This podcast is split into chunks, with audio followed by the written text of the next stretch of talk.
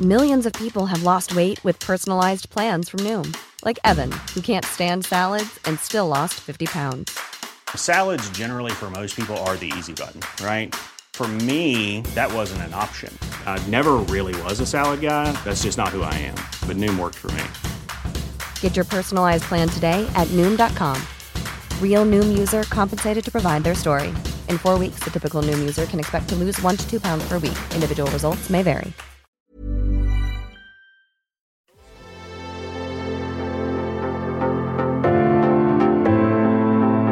Algoritmo de salud. Un algoritmo. Sabes que estamos contigo siempre, Enrique Culebro Caram y Rocío. Información valiosa.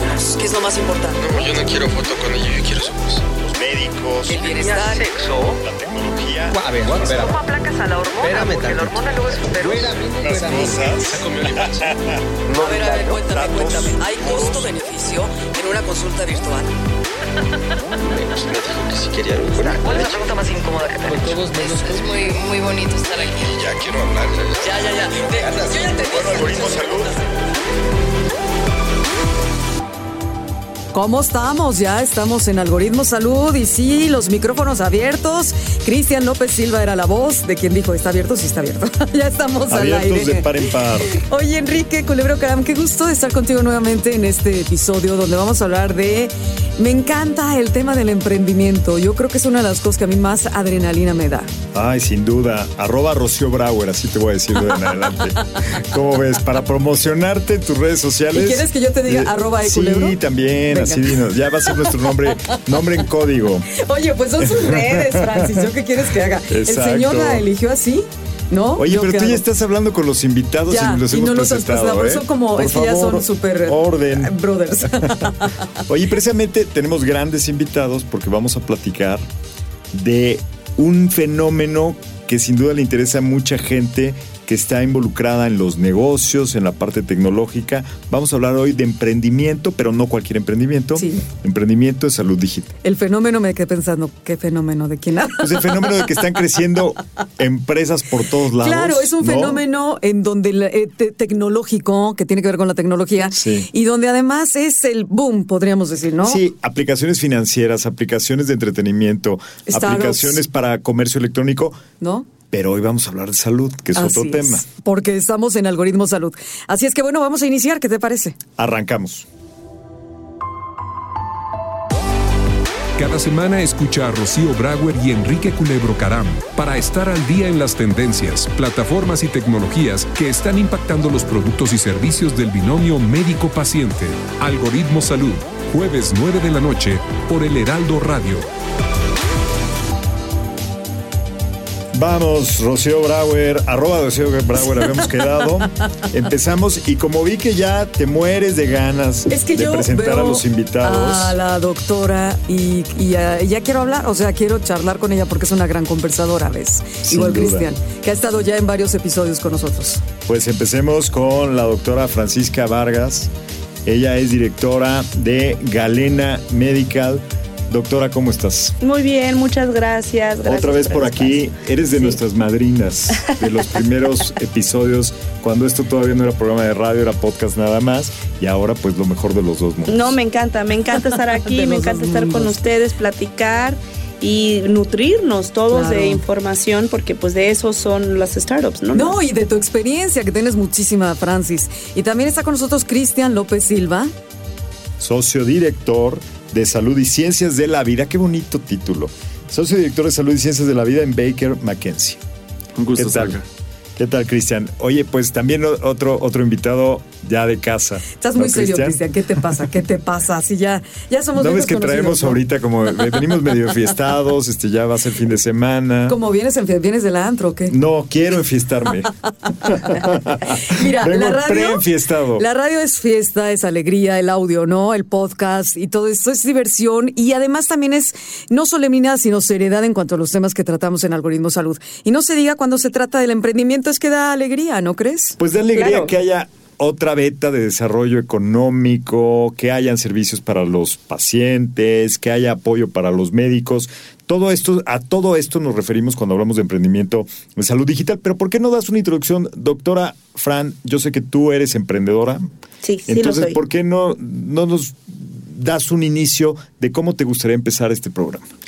Pues mira, em, siempre me preguntan qué es Galena. Ahorita, de hecho, Cristian me lo preguntó.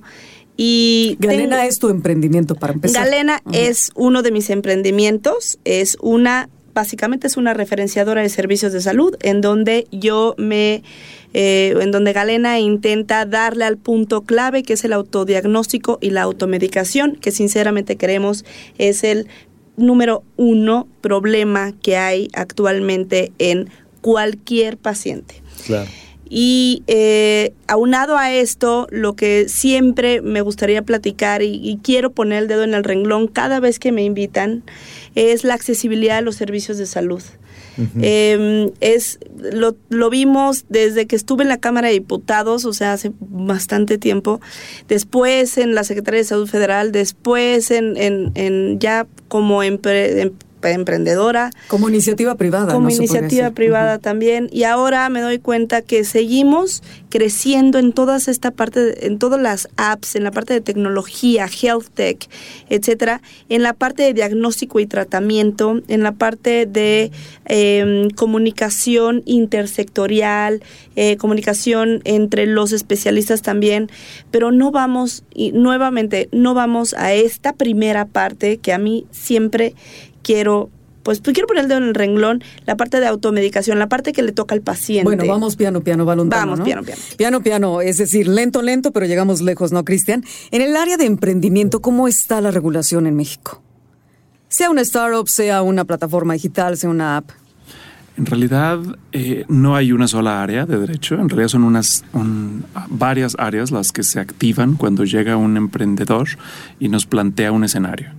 Normalmente quieren hacer una disrupción en sus propios eh, sectores y eso normalmente es un reto porque las, la regulación fue hecha para unos escenarios bastante simplificados con el, con- sin uso de muchas tecnologías o sin dividir sus actividades tanto. Entonces es muy común que nos lleguen emprendedores que están innovando, por ejemplo, ni siquiera la base tecnológica, están innovando en la forma en que operan determinado servicio médico.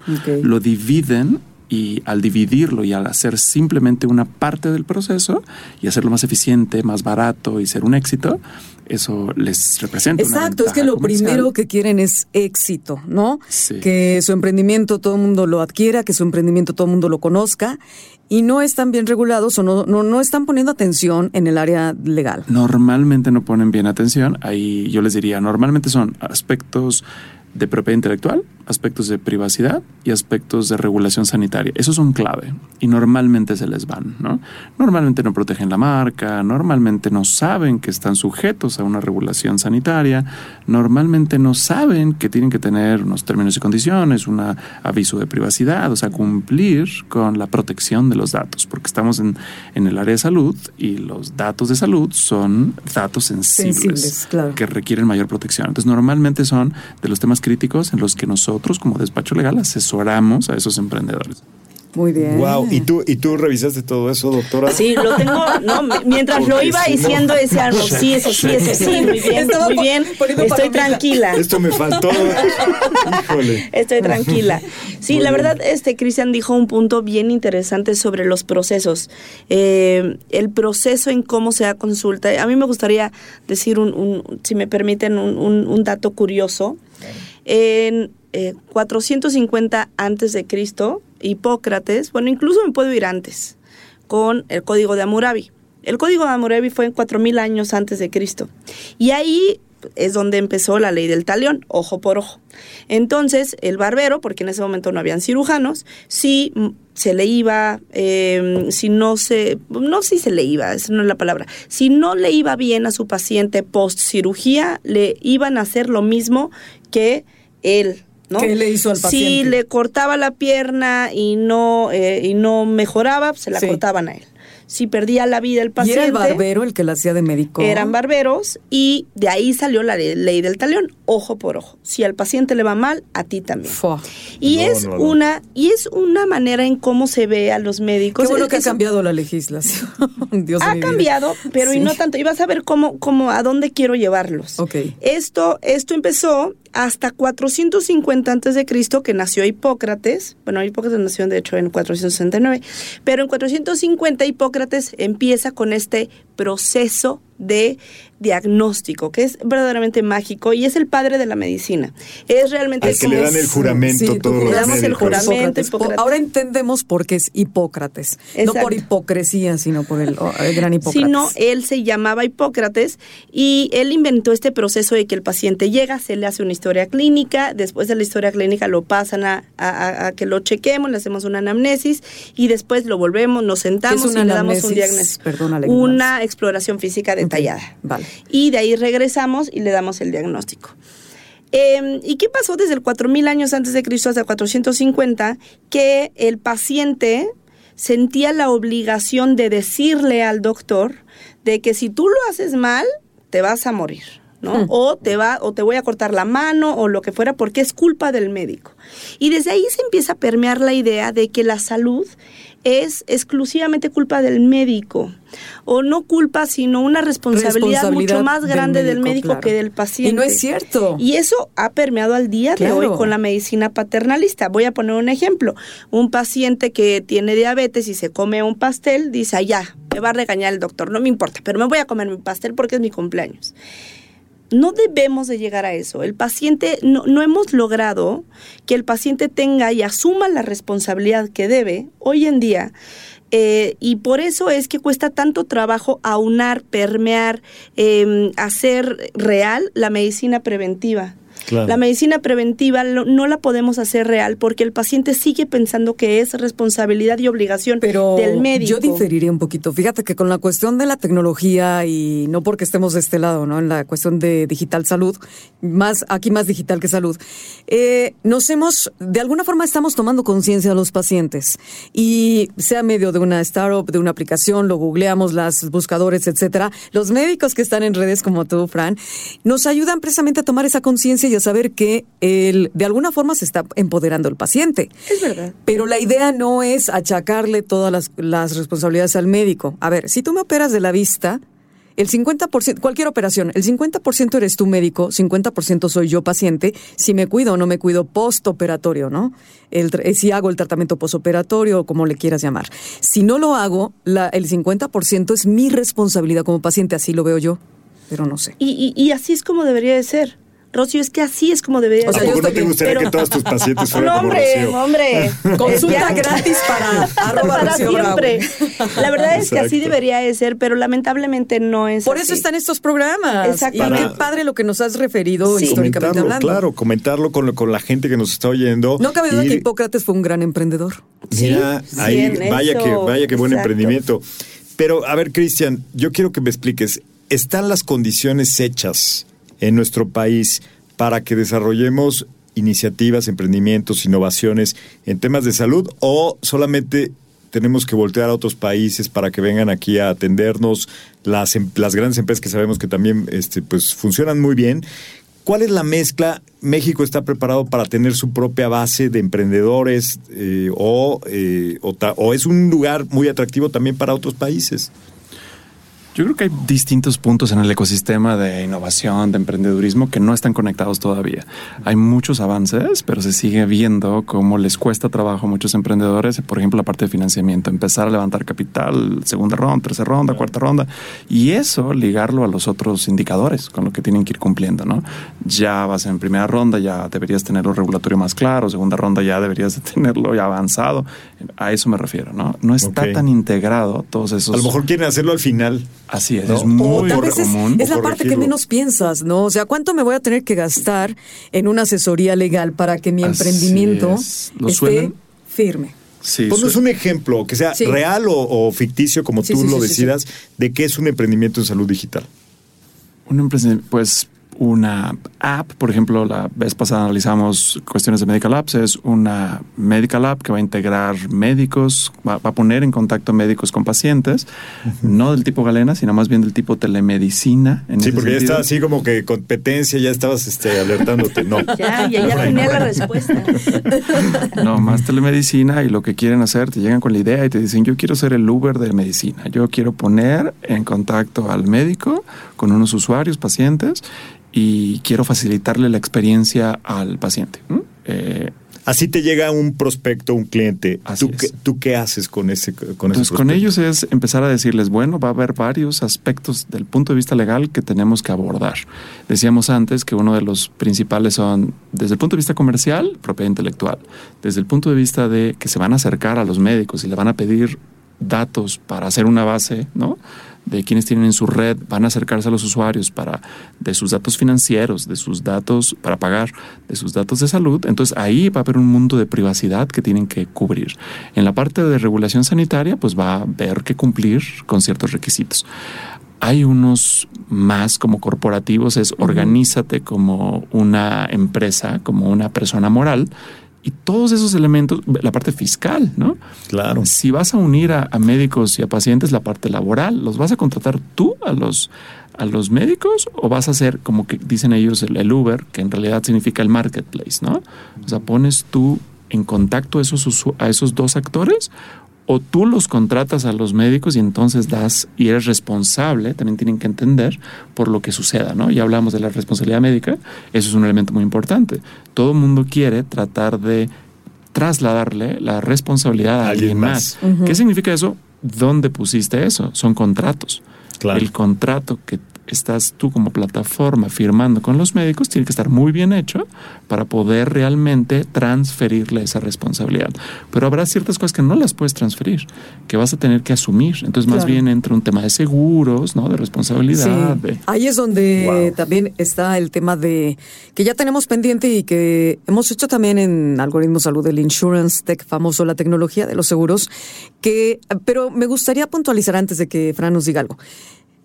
No le vamos a dejar tampoco toda la carta magna o amplia a las aseguradoras o a los seguros, ¿no? Sí, son un actor más del ecosistema. En realidad hay que Pero no nos van a librar de muchas cosas. cosas. O sea, no nos van a sacar del atolladero, suponiendo que hay algún problema. Teniendo un fuerte. problema. Claro. Pues Por eso nos tenemos que asesorar bien. Sí, así es. En responsabilidad médica y de seguros, eh, o sea, sí hay ya en México responsabilidad civil profesional, ¿no? Eh, y eso se les exige hasta a los médicos del IMSS, por ejemplo, ¿no? Y hay montos, por ejemplo, conocidos que son los mínimos que tienen que cubrir, ¿no? Responsabilidad, por ejemplo, del IMSS se sabe que es hasta 1.5 millones. Pero cualquier, cualquier aseguradora, por ejemplo, yo te traigo un emprendimiento, de cuenta, de una startup, ¿no? Que acabo de iniciar con Enrique. Vamos, vamos, ya estoy anotando. Venga. Ahorita hacemos la primera ronda a todos los, los oyentes. Este, el que quiera donar, adelante. Y entonces, eh, lo que yo le quiero llevar a los pacientes es, haz de cuenta, eh, servicio de diálisis en delivery. Se me ocurren ideas, así que yo no sé, en algún momento tal vez se pueda hacer. En la aseguradora va, mi idea, que puede ser a lo mejor hasta un tanto atrevida, me va a dar, lo, me va a apoyar o no cualquier aseguradora lo va a hacer. Esa es una pregunta interesante. O sea, tú te enfocas en tu propia innovación y tienes que estar pensando si tu innovación va a poder integrarse con la innovación de alguien más. ¿no? Y, y es lo que decíamos al principio, no están tan bien integrados. Estamos viendo cada vez más una mejor integración. Que la innova que por ejemplo, tú te encargas de la home delivery de una eh, hemodiálisis, que ese servicio que va a pagar alguien sea después reembolsable por un seguro. Y, y la pregunta es, ¿va a suceder? Tiene sus propios criterios la aseguradora. o quien sea, o a quien yo le esté ofreciendo el servicio, a lo mejor tiene una, un, no sé, en su organismo hay un problema. Eso lo va a absorber, me va a ayudar la aseguradora a salir adelante. Más vale que sepas cómo funciona Claro. el mundo de aseguradoras. Entonces ahí tienes que saber integrarlo. ¿Tú tienes ese, ese en tu emprendimiento, este Fran? Lo que tenemos es, eh, no nos quisimos meter al mundo de las aseguradoras.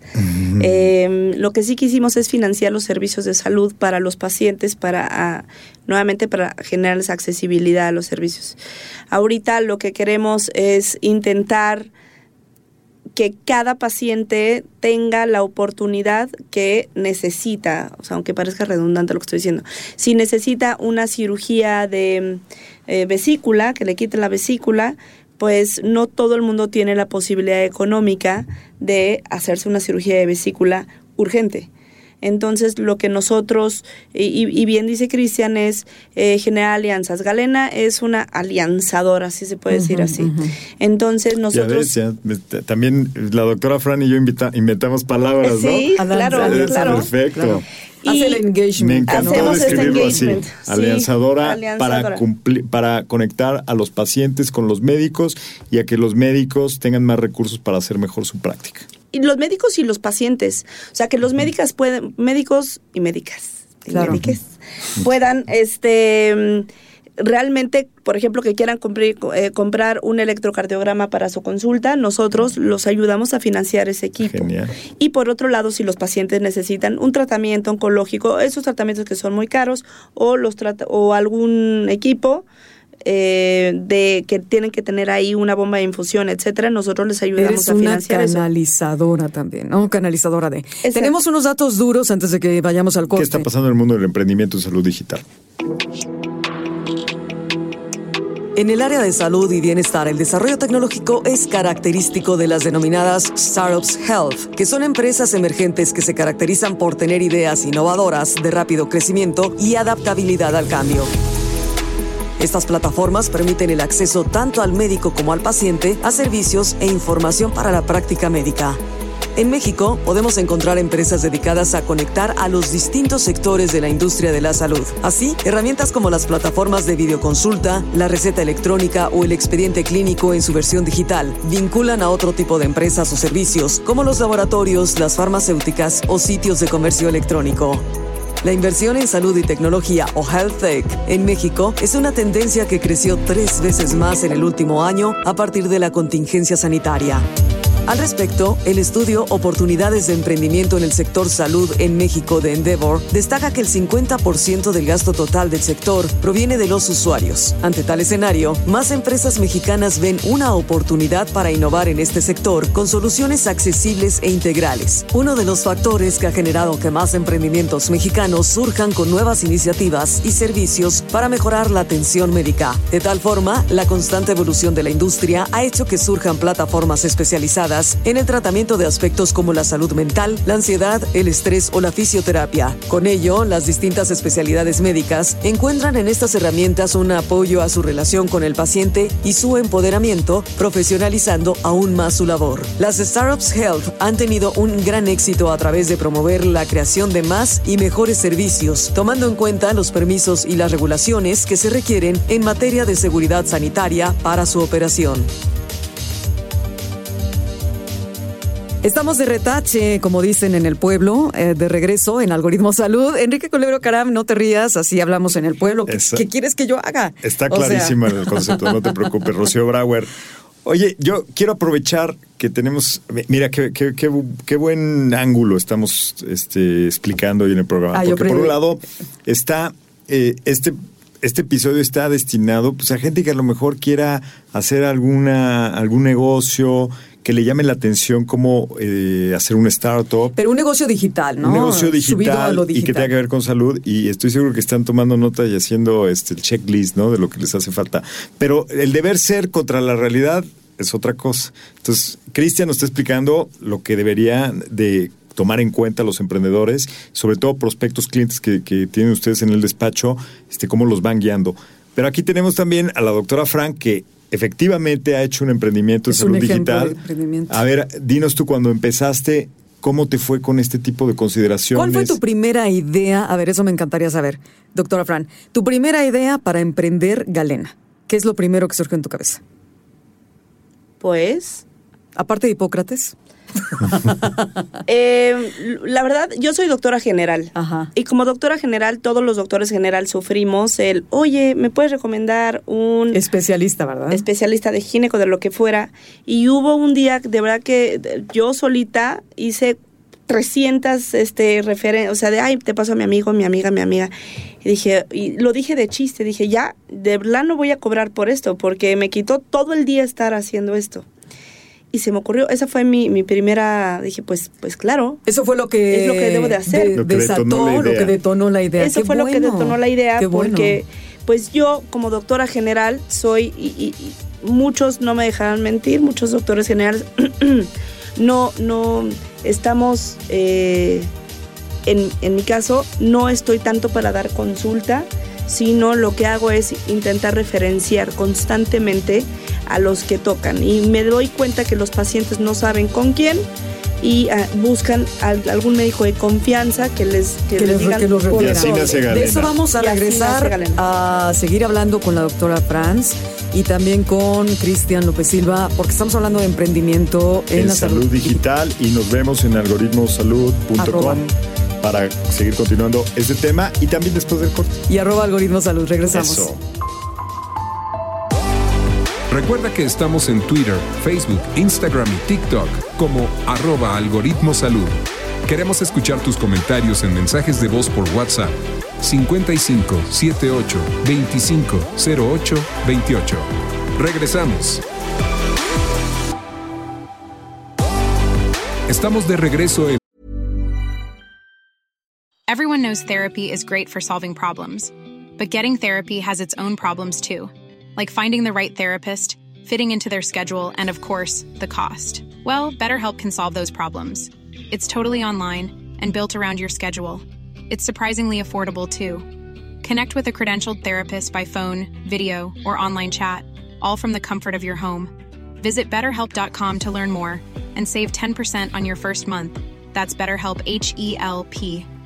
This is Paige, the co-host of Giggly Squad, and I want to tell you about a company that I've been loving, Olive and June. Olive and June gives you everything that you need for a salon quality manicure in one box. And if you break it down, it really comes out to $2 a manicure, which is absolutely insane. It's also so easy to get salon worthy nails at home with Olive and June. The difference between how your nails used to look when you did them yourself and now with the Manny system is a complete game changer. The best thing about Olive and June too is it's a quick dry. Dries in about one minute, lasts for five days, and full coverage in up to one to two coats. Visit oliveandjune.com slash perfectmanny20 for 20% off your first system. That's oliveandjune.com slash perfectmanny20 for 20% off your first system.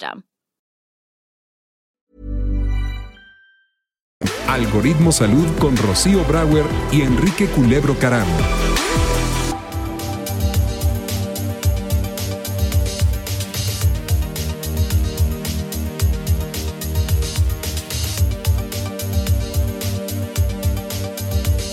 Aquí andamos en Algoritmo Salud todos los jueves a las 9 de la noche en el 98.5 y todas las estaciones afiliadas porque estamos a nivel nacional al Heraldo Radio, pero además en podcast. En podcast en algoritmosalud.com y en todas las plataformas donde ustedes prefieran escuchar los podcasts. Si no lo hacen, si no han escuchado podcast, pues háganlo ahora porque es la gran tendencia. Me sonó como amenaza. Si no lo Si no lo hacen, no van, van a ver.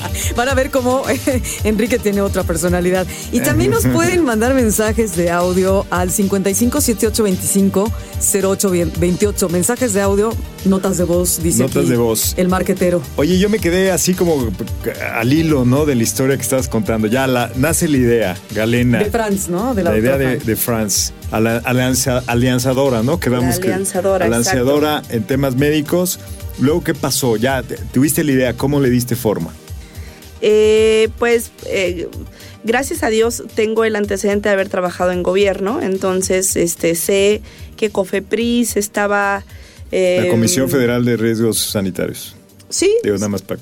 Sí. Para que sepa. sepamos, sí, sí, porque no todos dominamos, ¿no? Que es Cofepris. Exacto, para la protección contra riesgos sanitarios y eh, tengo muy a la mano pues lo que deben de ser, eh, cuál, este, cuál, cuál te toca, ¿no? El aviso de funcionamiento, qué tienes que hacer eh, de- y de ahí pues obviamente el acta constitutiva y registrar el nombre. Entonces anteriormente ya tenía una, una startup que era Womedic y en Womedic me, me tocó muchas Ah, ya tenías veces- el antecedente, ya Tenía tenías la experiencia. Antes de Galena tenías pero, pero no ¿De sí, Woman? De Woman, Mm, Woman y Medic. Y Medic. Entonces se juntó Womedic y el asunto es que pues ahí tuve eh, un aprendizaje importante con la cuestión legal y la cuestión eh, pues del, del, del INPI, O sea, ¿no? la idea que es siempre como una especie de idealismo, ¿no? Cuando estás emprendiendo algo, estás idealizando, te enfrentaste a la realidad, ¿no, Fran? Me enfrenté a y la ahí realidad. entonces juntaste las dos. Ahí junté las dos y me di cuenta de la importancia de la propiedad intelectual. Claro. Eh, porque ya varias personas me, me quería- querían Quedarse con el nombre. Aunarse, exacto, el, el nombre y yo pensaba, ay hombre, ¿qué pueden hacer? Y sí, pu- realmente hicieron muchas cosas, me pegaron muchísimo. ¿Eso con Galena Me quitó, no, eso fue con con Boomedic. Y entonces dije, ya no me vuelve a A pasar. ver, quiero hacer una pausita aquí con Cristian. La propiedad intelectual de mi emprendimiento que tiene que ver con las cuestiones médicas, sea lo que dijimos, plataforma, startup, aplicaciones o lo que venga anexo, ¿cómo tengo que hacer esa propiedad intelectual, eh, eh, Cristian? Bueno, hay distintas figuras de propiedad intelectual, distintos derechos, y en ese sentido puedes proteger diferentes cosas. ¿Cómo lo hago? Si tienes una Medical App, por ejemplo, estás hablando de un software, y la protección de un software en México no es como en otros países, que a lo mejor puedes obtener una patente, que es un tipo de protección. Acá lo que vas a poder más eh, típicamente es obtener una protección de derechos de autor ¿Quién me la da? El Instituto Nacional de Derechos de Autor. Esa es un- una parte de lo que puedes hacer. La marca de tu aplicación, en ese sentido, es algo que vas a ir con el INPI, que ya mencionaba, ¿Qué es el INPI? Franz, que es el Instituto Mexicano de la Propiedad Intelectual. Industrial. Y entonces son, son- empiezas a darte cuenta que son distintos trámites para proteger distintas cosas. Eh, y hay otros aspectos que quizá puedas proteger dentro de la misma plataforma. A lo mejor tienes otros elementos visuales, a lo mejor tienes que también puedes proteger. En fin, hay que ver la, el caso concreto y entonces ir Oye, desmembrando. en tecnología también proteger el dominio, eh, que es la El dirección, punto este, punto punto com, com por o tu ejemplo. punto MX, ¿no? Protege, oye, y hasta Pero eso no necesitas ir a ninguna de estas instancias. Eso No. lo puedes hacer con los. A ver, Enrique, tú que le sabes No, no, a que eso. nos diga Cristian, él es el expertazo. Pero tú eres el marquetero. Sí es cierto que cuando, o sea, tienen convenios, ¿no? Las, las empresas que se encargan de abrir los nombres de dominio tienen convenios Pero para... es que hay muchísimas, ¿no? Sí, así, pero hay una... Se centraliza, que, que ¿no? centraliza, que es el Inca, el... um, Incano. ah, Ay, se me Pero fue esto, esto no es en México, esto es a nivel mundial. A nivel- ¿no? es a nivel mundial, mundial. que en Es México hay mundial, un representante de ello. Pues yo iba a varios, porque por ejemplo, yo tengo mi dominio es desde hace, no sé, 15 años, con mi nombre, ¿no? Este, y todos los años hay que refrendarlo, cada 10 años hay que pagar una cantidad. No me acuerdo ahorita cuál es la este, empresa que lo asegura, pero cuando quieres un dominio que te vuelan, ¿no, Fran? Volverlo a recuperar, te cobran el triple, el cuádruple, se te vuelve, de verdad es un dineral. El ICANN, ¿no? El ICANN es... ICANN, cierto. Yo estaba pensando en el INCAN, Instituto no, Nacional de sí. Cancerología. Sí, sí, no, yo pensaba, no, Es ese otro. no, ese seguro no, ese es. otro. Que es Internet Corporation for Assign Names and Numbers, ¿no? Para que te asignen el nombre de tu dominio a la dirección que va a apuntar tu sitio web, tu emprendimiento que esté alojado en Internet, ¿no? Claro, y ahí es la estrategia que tienes que hacer para que no, pues, para no duplicar y si duplicas, pues eh, te llegan mails. Pero esta es una instancia mundial, no confundamos, ¿no? A la audiencia. Una Es son las que está diciendo. Cristian, Sí, que es es una un- cuestión es en México, privado. y esto es a nivel mundial por si quieres el punto .com, el .com o el, dot- el punto .mx o así. net, Y- exacto. Y hay estrategias, como dice, como dice Franz, ¿no? O sea, por ejemplo, es, es recomendable que primero registres una marca Ajá. y después decidas escoger esa marca para irlo a poner allá, a registrar. Porque, porque si no es difícil, como decías tú, si alguien lo usa, estás solamente peleándote entre dos registros. Ajá. Mientras que si ya tienes una marca, tienes una presunción a tu favor de que eso es tuyo.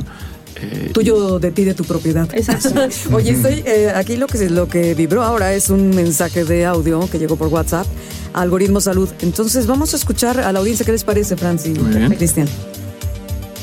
Hola, soy Constanza y estoy terminando la carrera de Ingeniería Biomédica y queremos hacer un emprendimiento en salud, pero no conocemos mucho del tema de regulación y queremos saber quién nos puede asesorar. Pues nada más y nada menos que aquí eh, a mi izquierda, ¿no? Cristian López y tu eh, empresa, que es este Baker McKenzie. Baker McKenzie. Así es, con gusto podemos apoyarla y es normal que ya se acerquen a nosotros distintos actores. ¿no? A veces es una multinacional que quiere emprender en ese sentido algo o que quiere comprar a alguien. O sea, puedes tú asesorar desde un individuo hasta Así es. una Ese multinacional. es el- Ese es el, tema. Y por, hay distintas eh, aceleradoras, hay distintos programas como Startup, Mass Challenge, Endeavor, que, que también tienen un programa de apoyar O emprendimiento. incubadoras también. ¿no? Incubadoras. Y con ellas también colaboramos. Entonces es una forma en la que nos llegan también emprendedores y con un esquema preferencial, descuentos, en fin, hace más accesible que tengan acceso a esta asesoría especializada. Luego, eh, doctora Franz, estábamos en el tema que ya pasaste la propiedad intelectual. Ah. ¿No? y de Wumedi, El tercer, la tercera temporada. Te fuiste a Galena, entonces. Sí, me fui y la- bueno, la verdad es que hubiera sido Bueno, genial tener a emprendiste alguien tú. como Tú eres la, la fundadora, ¿no? De Galena. Sí, yo soy la fundadora de Galena y eh, pues después poner, es difícil como emprendedora, eh, y quitando la base legal, pues ver cuáles son tus, tu, tu producto mínimo viable, ¿no? Eh, Ujú. De todo este mundo de ideas y más que yo, que todo mundo me regaña que tengo ideas todos los días. Ah, ¿pero por qué? Poder llegar y aterrizar, Aterrizar. eh, cómo y cuál va a ser el proceso yo tenía miedo literalmente de, de decir, pues ahora cómo va a ser toda esta idea que tengo y cómo la voy a aterrizar. Sigo teniendo miedo al riesgo. Como por emprendedor supuesto, no se quita. No, se Sí, quita. riesgo siempre está. Eh, y aprendes durante el proceso muchísimas Pero cosas. te, te- te hiciste de eh, ingenieros, en, informáticos, de gente que te asesora en el software para hacer la plataforma y conectar a pacientes o a usuarios con médicos, ¿o cómo hiciste? Hice socios, todos los todos mis socios tienen algún valor agregado que puedan dar al- a, la empresa. Ese es el segundo paso, o el tercero muy importante. Buscar asociarte con personas que sumen ¿no? al emprendimiento. Es Sí. un básico. Sí, la verdad es que eh, normalmente los emprendedores que, pues que realmente, aunque sean, de- empiezan desde abajo, no saben que eso es un, es un punto bien importante, los socios. El trabajo colaborativo. Sí, los socios, eh, porque de verdad que el dinero cuando tienes una buena idea llega. Y, eh, pero no así se queda el dinero, porque lo puedes quemar solamente Pero en la lo- administración. vamos, me gustaría que no se confundieran con que tú hiciste el emprendimiento por dinero. No. Lo hiciste porque eres médico de profesión, amas tu profesión, amas tu, ¿no? tu carrera, tu- ser médica, y aparte te pareció importante conectar a las la personas oportunidad. con médicos que tuvieran certificación y valor para que agreguen a los pacientes. Sí, bueno, realmente eh, la, la idea es mucho más grande, no solamente es juntar a médicos con pacientes, de ahí empezó una idea y se fue masticando y pensando durante varios meses, en donde ahora no solamente es, es esa referenciadora, sino nosotros damos certeza de que los doctores o los especialistas, eh, clínicas y hospitales a los que van, están, eh, los vamos a certificar. Nosotros certificamos, avalamos que los procesos técnicos, éticos y profesionales de cada quien estén bien, porque los pacientes no solamente quieren, oye, refiéreme a alguien que tú, Francisca Vargas, quieras. No, obviamente estás, un tema, ¿no? estás con personas que tienen una certificación, ¿no? Para poderlos hacer el, como dicen, el engagement. el- No la tanto eh, la certificación ¿No? eh, en México, eh, en la certificación de la industria privada es, eh, es muy poca. Realmente solamente los que tienen turismo médico son los que están into certificarse eh, por el, el New England, este, New England, el, eh, la Joint Commission International, por ejemplo, eh, todos los demás no- piensan que les va a costar muy caro, etcétera, pero yo les quiero demostrar a los pacientes que realmente los doctores que van o los es- o hospitales o clínicas o laboratorios están yendo con el mejor, o sea, cumplen con todos los procesos y por eso es que nos juntamos, bueno, estamos haciendo una alianza con la Better Business Bureau, en donde nosotros eh, somos el brazo de salud aquí en México. Entonces ayudamos a avalar los procesos desde un consultorio hasta un hospital y poder así de referenciar al mejor.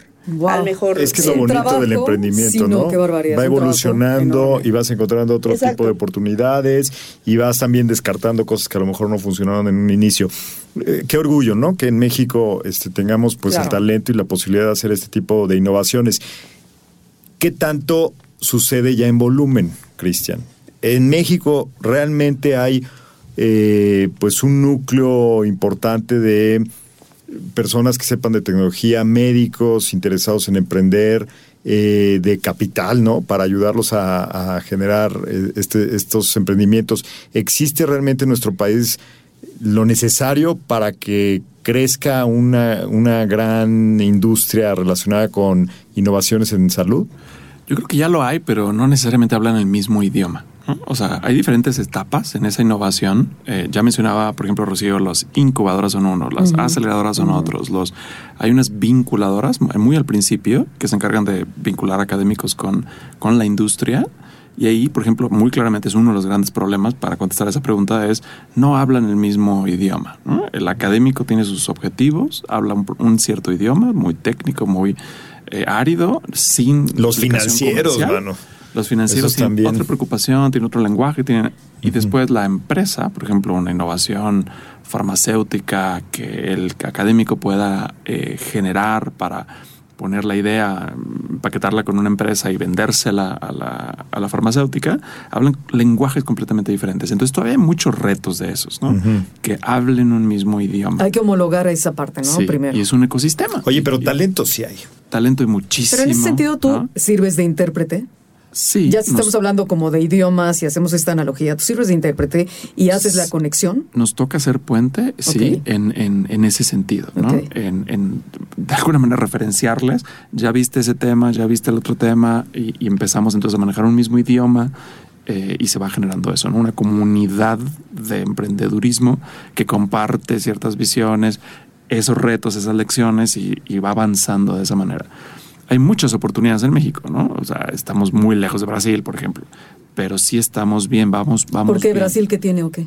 Está muy maduro. si no, para saber. Está muy maduro en muchísimos procesos, ¿no? Sí, estos, sí, sí. ok. Oye, o y hablando, hablando de nuestro país y las nuevas ideas que se dan y las oportunidades que hay en salud digital, creo que tienes ahí una noticia que compartimos, ¿verdad, Rocío? Sí, sí, sí, sí, sí, sí. Te voy a decir exactamente qué es que en Algoritmo Salud iniciamos una alianza con Creamedi, que es una empresa de grupo CIE. Fíjate qué interesante es esto, este, Cristian y Franz. Eso eh, está dedicada a dar atención integral en salud y tiene dos grandes áreas. La primera está enfocada al sector hospitalario, clínicas y sector salud, donde brindan servicios de infraestructura y servicios hospitalarios, obviamente, y la línea digital, ¿no? Que es eh, parte de lo que estamos hablando siempre en Algoritmo, que es una plataforma en la que los usuarios van a encontrar una amplia oferta de opciones para la prevención y el cuidado de la salud con cobertura nacional además y en modalidad online o en línea y también presencial. Así es que muy pronto va a estar, bueno, ya la podemos tener disponible y solamente hay que estar pendientes de lo que les digamos aquí en Algoritmo.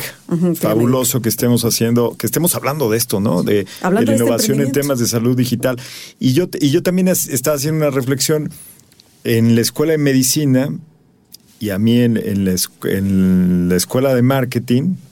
Y me imagino que también en la de comunicación, derecho, pues no nos enseñaron a ser emprendedores. Qué difícil, ¿no? Y me imagino que para el médico, pues todavía menos, ¿no? Porque pues te están entrenando en la medicina y me, me estoy imaginando, ¿no?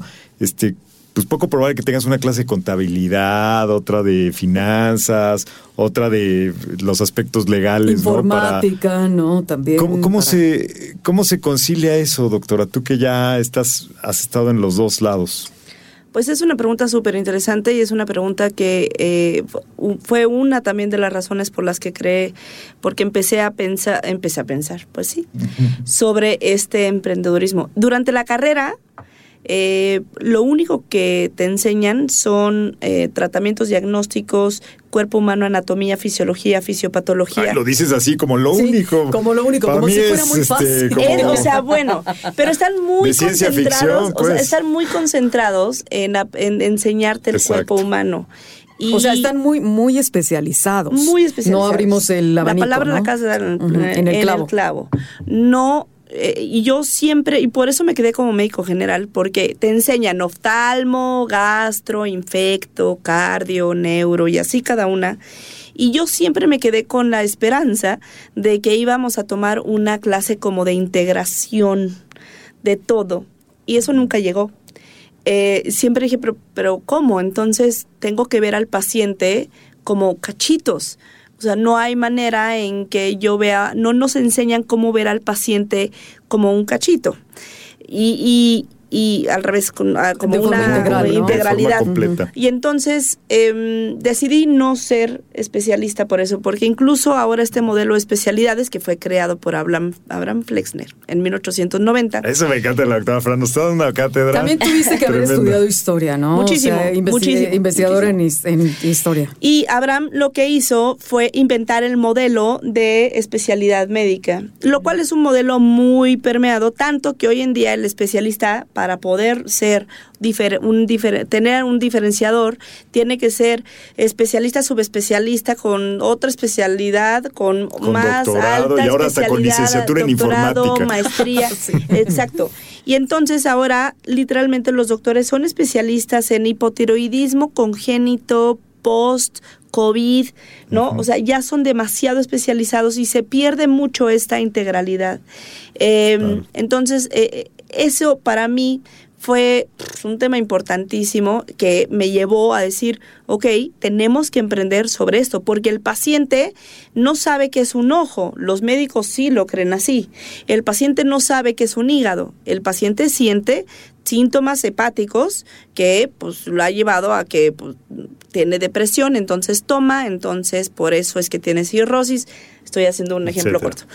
Y eh, el médico cuando van con el hepatólogo, que es un gastro, después estudió cirugía y después estudió hepato, le dice... Hepato pues, sobre el hígado, ¿no? Hepato Que tiene que ver es, con el hígado. es, es del hígado. No el pato, pues, sino hepato con H. Hepato con H, exacto. Eh, el, el- el médico solamente da tratamiento para su Claro. Es diagnóstico. que, oye, ¿no? Fran, ni siquiera sabemos dónde tenemos el hígado.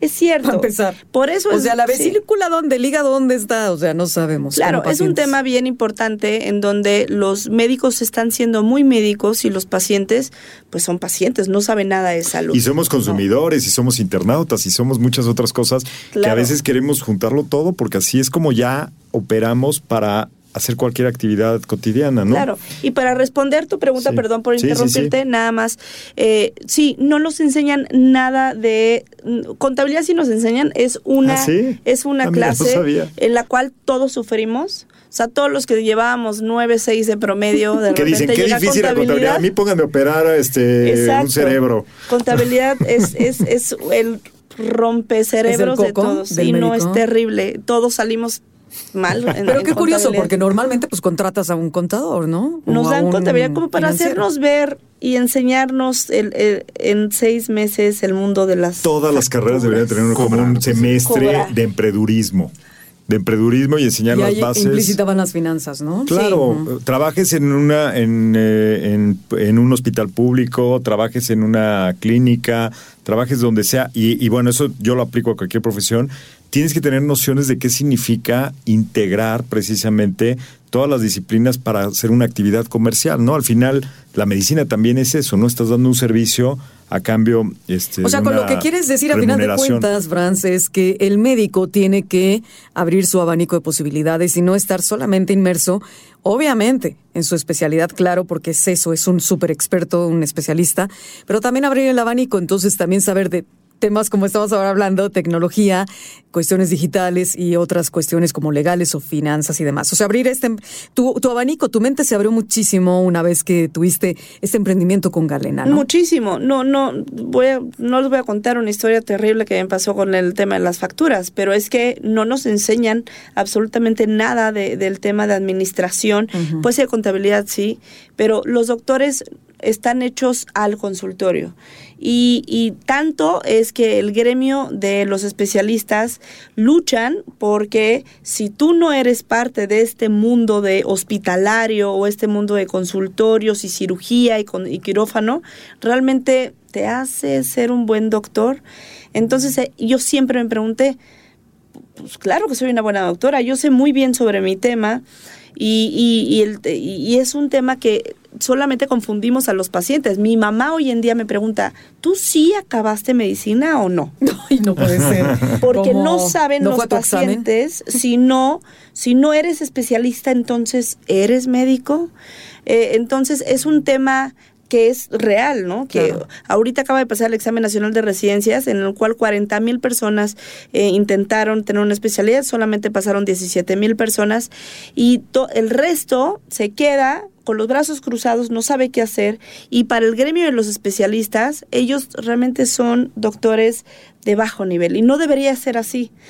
Y lo Cuando que a través hablaba, de un ¿no? emprendimiento puedes a lo mejor ayudar a mucha más Muchísimo. gente. Los médicos generales Oye, son sí. vitales en México. Claro. El Claro. primer nivel de atención es vital Es el general, en México. claro, es el primero. Oye, estamos a punto de entrar al término, al verbo Vamos que a nos encanta. futurear, vamos a futurear qué va a pasar en México con relación al emprendimiento en salud digital. Cristian, ¿qué va a pasar? O en el mundo. Cinco también. años, diez años. Bueno, eh, mundo, México, lo que tú quieras decirnos. Yo creo que sí vamos a ver procesos más maduros, más parecidos a los líderes en Latinoamérica. Y decía lo de, lo de Brasil, en donde lograron hacer esa integración, ¿no?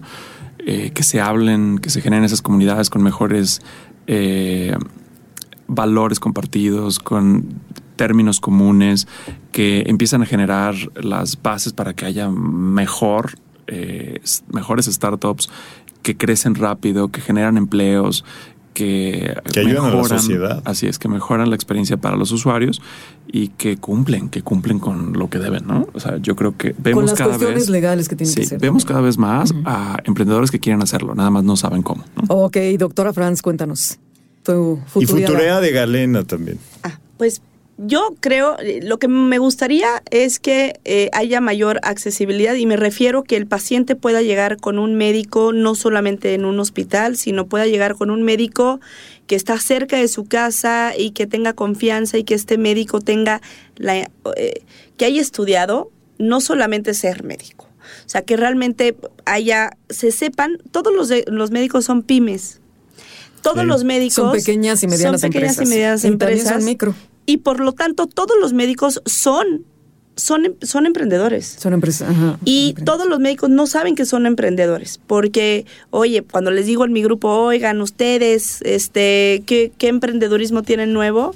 No, Fran, ninguno. Todos, a su vez, Sin duda. generan nuevas maneras de cómo hacer cirugía, nuevas maneras y métodos de cómo De ver a los pacientes, de paciente diagnóstico. Entonces, Claro. eso sería mi futuro, que ellos sepan que son parte importantísima del emprendedurismo y que no se queden solamente en su consultorio. Pues sin duda. Y un saludo a los, a los médicos que nos Todos. escuchan, que son, este, pues creo que ya un, un buen número. Son en Algoritmo Salud. Les mandamos un gran saludo y un y un ah, reconocimiento. Gracias. Enrique Culebro Caram. Nos vamos. Nos vemos. Cada semana escucha a Rocío Brauer y Enrique Culebro Caram para estar al día en las tendencias, plataformas y tecnologías que están impactando los productos y servicios del binomio médico-paciente. Algoritmo Salud, jueves 9 de la noche por el Heraldo Radio.